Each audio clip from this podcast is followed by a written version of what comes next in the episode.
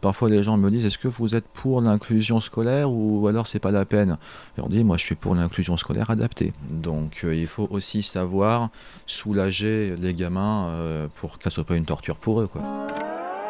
Tous pareils ou presque, le podcast de l'autisme et de la neurodiversité qui aide à faire un pas de côté.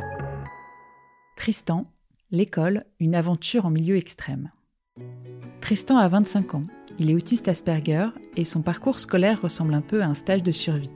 Diagnostic tardif, aménagement scolaire encore plus tardif, efforts énormes pour compenser les difficultés sensorielles, cognitives et sociales, tous les ingrédients sont réunis pour faire de ce parcours une véritable aventure en milieu extrême. Et pourtant, Tristan s'en est sorti. Il a terminé son cursus avec un BTS en poche et s'il retourne aujourd'hui dans les écoles, c'est pour sensibiliser élèves et enseignants et leur donner des pistes pour favoriser l'inclusion scolaire. Voici un peu de son histoire. Bonjour Tristan. Bonjour Stéphanie. Merci euh, de m'accueillir chez toi aujourd'hui. Tristan, tu as 24 ans, tu es autiste Asperger, tu es euh, technicien paysagiste, président de l'association Adotiste, on y reviendra tout à l'heure. Tu es aussi euh, grand frère de deux jeunes adultes autistes et tu es très impliqué dans le monde de l'autisme. Voilà, ça fait beaucoup de casquettes et c'est pour ça que j'avais envie de t'interviewer dans ce podcast. Avant de, revenir sur euh, tes actions, je, voulais que tu me dises un peu quel petit garçon tu étais euh, à, l'âge de 7-8 ans. Alors j'étais un garçon déjà euh, un peu grand pour mon âge, long à l'époque, j'ai un peu bruni depuis. à l'école, je passais pour un garçon vraiment extrêmement timide, extrêmement réservé. J'étais vraiment celui qui ne faisait pas de vagues, celui qu'on n'entendait pas, celui qui était peut-être pas très à l'aise avec les autres, qui à la récréation préférait aller discuter avec le maître ou la maîtresse de service ou l'animatrice plutôt qu'aller jouer à chat avec ses camarades de classe, qui s'était construit peut-être son petit imaginaire dans la cour, qui tournait autour des arbres, autour des mobiliers de cour, du banc de la poubelle, parce que moi ça délimitait le château, la tour, euh, la grotte préhistorique, la ferme euh, dont je rêvais, etc. Voilà, et puis à l'école, un garçon quand même un peu à l'ouest, j'ai envie de dire. Euh, pas très fort au niveau scolaire, il faut l'assumer, très cultivé, une bonne culture générale. Quand il y avait des cours de sciences, euh, des animations un petit peu euh, techniques, j'en savais peut-être plus que les autres. Et sur les acquis scolaires, etc., euh, j'étais ouais, pas le dernier de la classe, mais vraiment dans le groupe un petit peu, un petit peu de queue, j'ai envie de dire. Et puis surtout au niveau social, euh, tout le monde se demandait un petit peu ce qui n'allait pas, parce que socialement, euh, ça passait avec trois ou quatre, mais pas plus, quoi.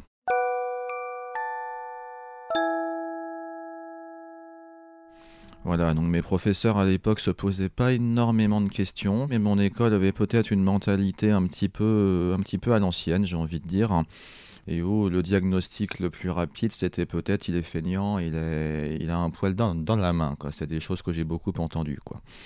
Voilà, donc j'étais pas un garçon désagréable, hein. au contraire, je pense que les maîtres et les maîtresses aimaient bien m'avoir dans ma classe, hein. j'étais pas celui qui mettait le bazar, mais j'étais pas un garçon simple non plus, parce que je percutais pas forcément ce qu'il racontait. Quoi. Tu percutais pas, euh, c'est-à-dire?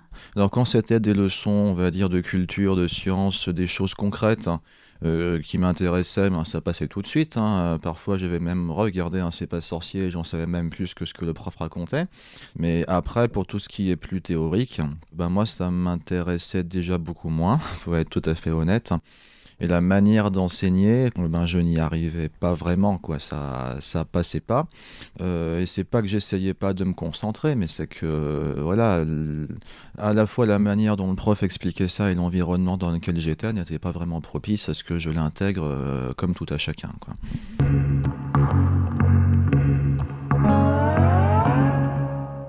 C'était quoi les stimuli sensoriels qui te dérangeaient le plus? Alors, ce qui pouvait me déranger, il y avait évidemment le bruit. Je, fatiguais très vite, notamment quand il y avait du bruit, quand les autres étaient, bruyants. Il y avait beaucoup de stimuli visuels. Ça pouvait être euh, par, par, la fenêtre, les feuilles qui bougent, le vent qui souffle, euh, la neige qui tombe. Ça, il n'y a pas pire pour déconcentrer des enfants. Et dans une école des années 60, pas très bien entretenue, il pouvait y avoir des carreaux de carrelage qui manquent. Les mosaïques de carrelage, c'était vraiment ce qu'il y a de pire pour distraire un, un gamin. Ça peut être aussi un stimuli stimuli sensoriels au niveau des vêtements, une chaussette qui serre un peu trop, euh, une chaussure qui est pas très agréable. Quand on a de l'eau à l'intérieur, ça fait froid, euh, on a, le son est foutu. Globalement, dans la salle de classe d'enfants, il y a largement matière à déconcentrer un Asperger. Hein. Ne serait-ce que dans les affichages, les profs aiment bien mettre beaucoup d'affiches euh, hyper intéressantes. Moi, quand j'allais en leçon d'anglais dans une autre classe que la mienne, c'était génial. Je pouvais lire toutes les affiches que l'autre maîtresse avait mis, que je connaissais pas.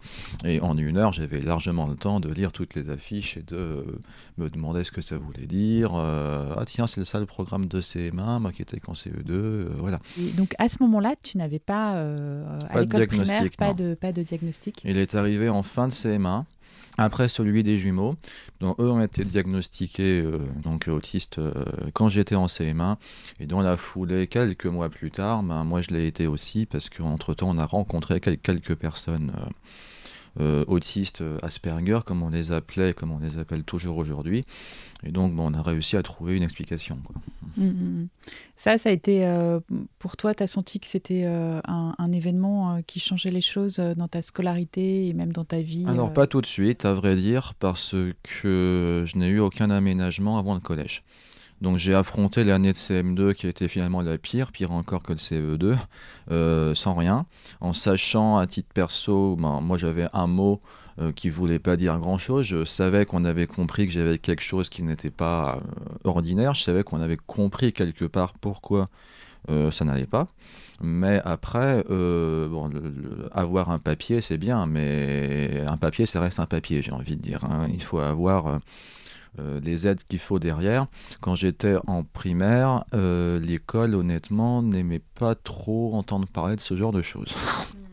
Donc, euh, la sensibilisation des professeurs, ça va pas donné grand-chose. Ça aurait peut-être marché avec la maîtresse de CM1 qui était quand même beaucoup plus professionnelle et beaucoup plus carrée. Qui d'ailleurs a été très, bon, euh, je vais pas dire très gentil, mais en tout cas très professionnelle et très correcte avec moi durant toute l'année de CM1. Durant l'année de CM2, je suis tombé à nouveau sur une instite euh, bon, que j'aurais préféré ne pas avoir, on va dire, qui d'ailleurs était très copine avec celle de CE2. elle, elle n'encourageait pas les autres à, harceler. En revanche, quand mes parents allaient s'en plaindre, elle disait Qu'est-ce que vous voulez que j'y fasse, quoi, en clair hein. C'est de sa faute, il n'a pas su se sociabiliser. Donc, euh, bon, dire ça d'une personne autiste, c'est un petit peu gonflé quand même, hein, mais bon, bref. Donc, euh, voilà.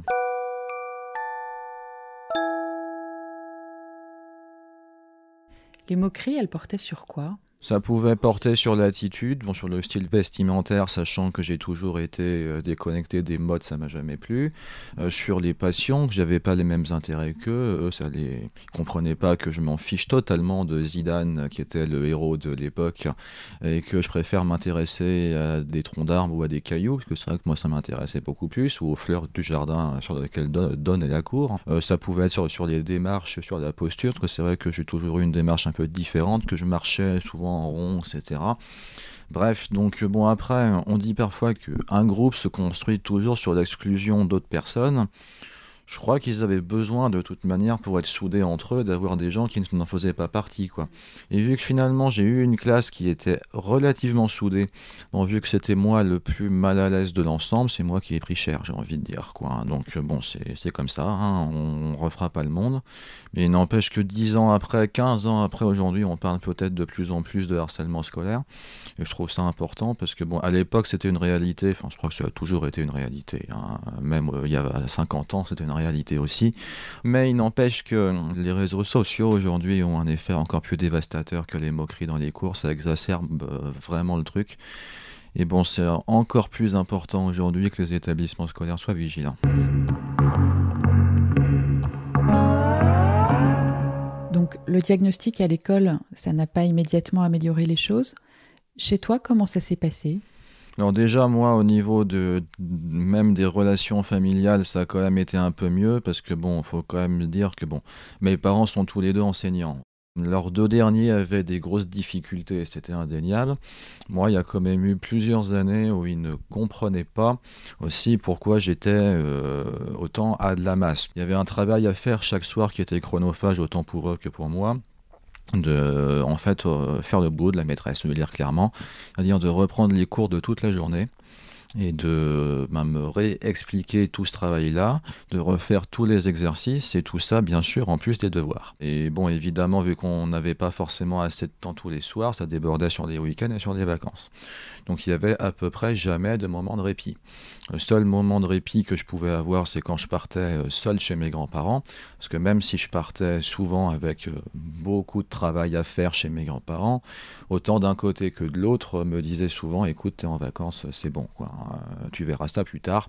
Alors les parents n'étaient pas forcément contents quand ils revenaient, parce que le boulot avait pas bien avancé, mais au moins j'avais passé une semaine tranquille sur le tracteur de mon grand-père à, à profiter de la campagne. C'est aussi ça qui fait que je suis extrêmement attaché à là où vivent mes grands-parents. Donc ça a été un refuge pendant longtemps. Donc bref, euh, ça c'était le quotidien. Quand j'ai eu mon diagnostic, ça n'a pas du tout arrêté ça. Mais bon, bref, voilà, ça a peut-être apaisé les relations avec les parents. Mais j'ai envie de dire, ça n'a pas du tout soulagé dans l'immédiat le quotidien qui était extrêmement fatigant, sachant qu'il y avait aussi les jumeaux derrière qui avaient besoin de beaucoup d'aide et d'assistance. Et bon, moi, les années ont été de plus en plus compliquées à gérer parce que le programme scolaire est quand même dense. Seulement, on a compris pourquoi euh, j'avais rien compris à la journée et pourquoi ce travail était nécessaire en fait. Tous pareils, ou presque, le podcast de l'autisme et de la neurodiversité qui aide à faire un pas de côté. Bon, le collège, ça a été mieux au niveau social, enfin c'était mieux. Ça a été moins pire, parce que le collège, contrairement à l'école, a voulu faire respecter le cadre. Donc il y avait quand même 4 ou 5 surveillants qui surveillaient la cour. Donc ça empêchait littéralement euh, tout soupçon de harcèlement ou en tout cas de violence. Donc j'ai été par rapport à la primaire en tout cas extrêmement préservé par rapport à ça. Et puis euh, comment dire, en revanche au niveau scolaire ça a été euh, pareil qu'en primaire jusqu'en quatrième.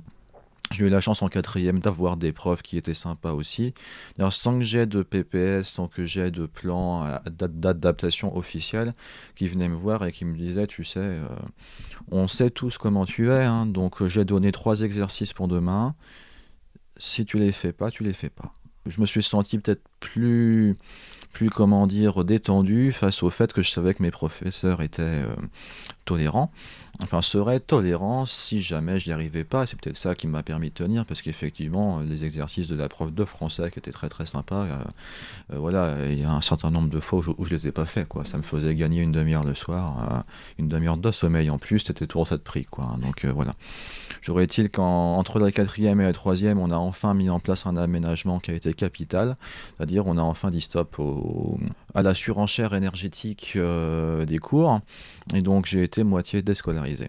Donc on a pris les matières qui étaient les plus chronophages. Donc à l'époque, moi c'était l'anglais, l'espagnol et les maths. Euh, comment dire, et ces cours-là, j'ai été sorti de classe, donc ça me sortait quand même de classe 10 euh, heures par semaine. Hein.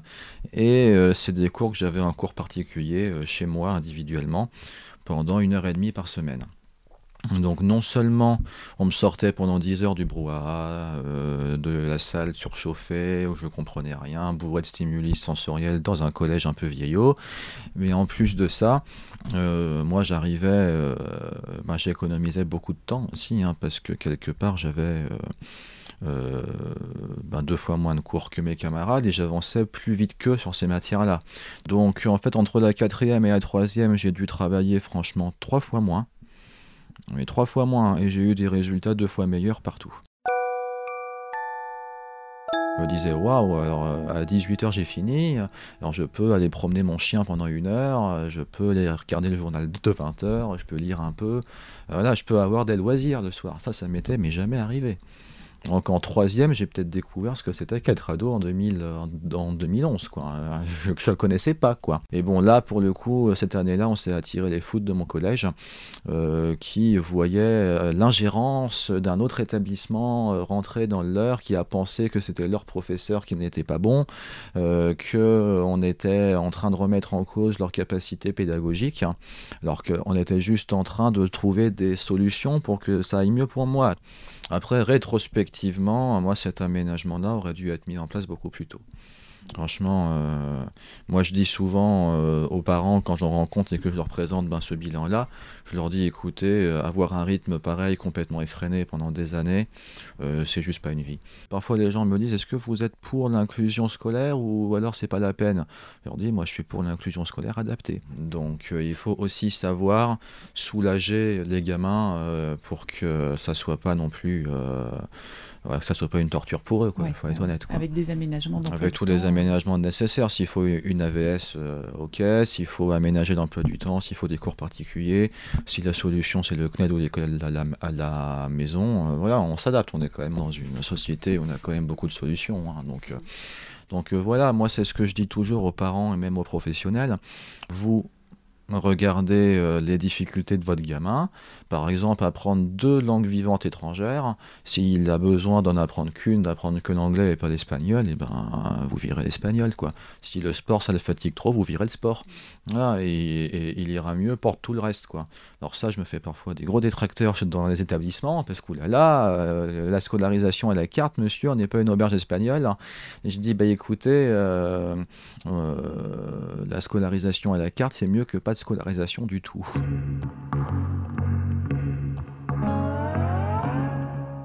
Donc tu arrives au, lycée après euh, ce parcours euh, du combattant. Mmh. Et là, euh, ça s'améliore un peu. Ça s'améliore carrément parce que bon déjà bon en France c'est aussi un truc que j'aimerais voir évoluer. On choisit notre filière au lycée. Quand on choisit une filière, ben une filière qui nous intéresse déjà on est un peu plus intéressé à aller en cours. C'est déjà un, un intérêt. Puis je suis tombé sur un établissement quand même assez open, euh, qui était loin de chez moi, qui sensoriellement était très agréable parce qu'ils avaient quand même un parc de 4 hectares à disposition, dont j'avais aucun problème à trouver un petit coin où me mettre pour me ressourcer. Et puis, euh, je suis tombé sur une direction où, quand on leur a dit écoutez, Tristan a quelques difficultés, on aimerait faire une sensibilisation, ils nous ont dit oui tout de suite. Voilà, donc deux semaines après la rentrée, euh, comment dire, euh, on a fait venir ma, thérapeute devant ma classe pendant une heure. C'est ma prof principale qui a sacrifié un créneau, un créneau de vie de classe, parce qu'elle trouvait que ça avait un intérêt même au-delà de l'autisme euh, pour la classe, quoi. Et pendant une heure, on a joué carte sur table. Qu'est-ce que c'est que l'autisme Comment ça marche et comment marche Tristan Et mes camarades ont été très réceptifs à cette présentation-là. Ça s'est très bien passé. Voilà, ils avaient des interrogations, mais qu'on n'était pas arrivé encore au stade de, critique ou de conclusion, quoi. Et ça a répondu, euh, ouais, eux, la sensibilisation a répondu à leurs questions quelque part, et ça a mais avorté toute idée de celui-là il est bizarre, on va s'en moquer, ça a plutôt euh, générer un élan de solidarité. Eux après sont venus me voir assez souvent, m'ont posé d'autres questions, enfin voilà, il y a eu. Il te posait quoi comme question? bah, euh, Comment ça, se passait un accompagnement? Comment c'est un test de diagnostic? Euh, Comment ça se passe un groupe de socialisation? Euh, Voilà, des questions comme ça. Il y avait vraiment. une vraie curiosité. Ouais, une vraie curiosité. Et puis ben, l'année s'est très bien passée en seconde, euh, comme en première, comme en terminale, parce qu'on a fait revenir euh, ben, ma thérapeute tous les ans.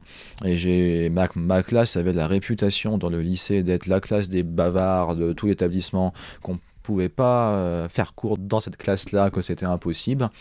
Il n'empêche qu'avec moi, ils ont toujours été top. Quand on est parti en voyage euh, scolaire en, première, ils ont complètement respecté le fait que moi le soir ça m'intéressait pas d'aller dans les bars avec eux, boire de l'alcool, etc. Euh, voilà, et, j'ai envie de dire, s'il n'y avait pas eu cette sensibilisation-là, je pense que j'aurais même pas pu partir euh, avec eux, quoi. Ça aurait pas été possible.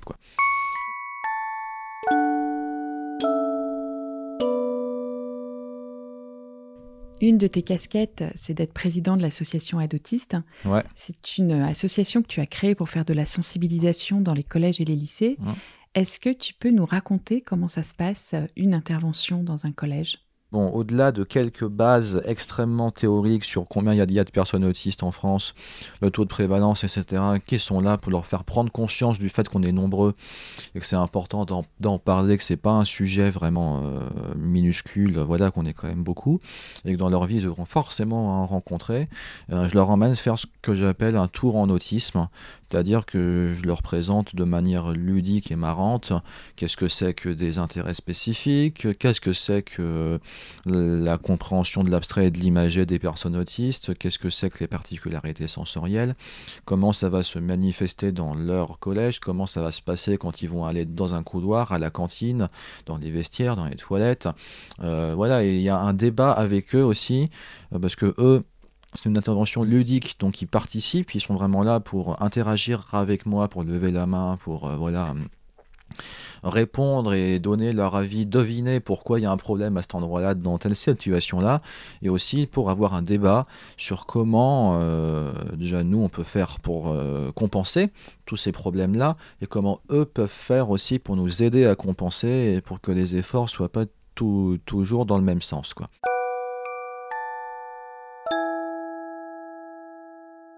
Leur fait prendre conscience qu'être en cours avec eux, c'est un effort qui est colossal pour une personne autiste, hein, mais que du coup, eux peuvent être un petit peu plus sympas, un peu plus tolérants, un petit peu plus bienveillants, euh, puis euh, aider un petit peu la personne autiste, par exemple, en lui traduisant les, les expressions imagées, peut-être en, lui, en étant plus clair sur son humeur et sur son ressenti, parce que je leur explique toujours qu'on décode pas les expressions du visage, donc quand ça va, quand ça va pas, quand, euh, voilà, eh ben, c'est important que eux puissent nous dire si ça va ou si ça va pas, parce que nous, on va pas le, deviner. Puis même quand je raconte des anecdotes euh, de malentendus, c'est-à-dire sur les expressions imagées ou sur le second degré, il y a toujours beaucoup d'instits, et ça, moi j'en ai beaucoup, entre guillemets, souffert en école primaire, où pour euh, gronder, au lieu de dire écoute, tu arrêtes, euh, vont dire est-ce que tu veux que je t'aide? Et du coup, on va répondre en se jetant dans la gueule du loup, en disant bah volontiers, et puis on passe pour des provocateurs voilà, je leur explique comment désamorcer énormément de malentendus qui euh, vont miner la vie des personnes autistes. Et eux, sachant ça, sachant qu'ils peuvent être simplement acteurs en quelques trucs simples hein, de, l'inclusion scolaire de leurs camarades, et eh bien généralement, ça se passe très bien.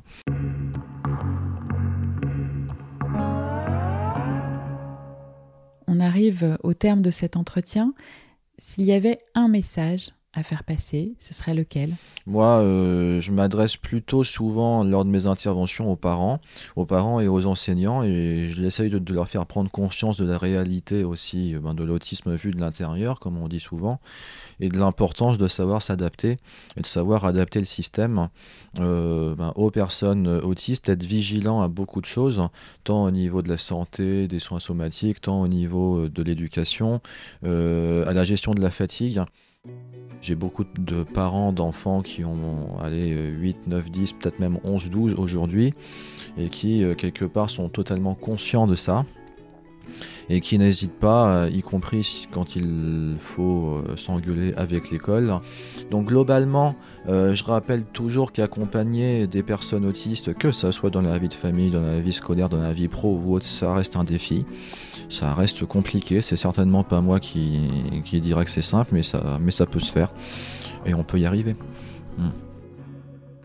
Tous pareils, ou presque, le podcast de l'autisme et de la neurodiversité qui aide à faire un pas de côté.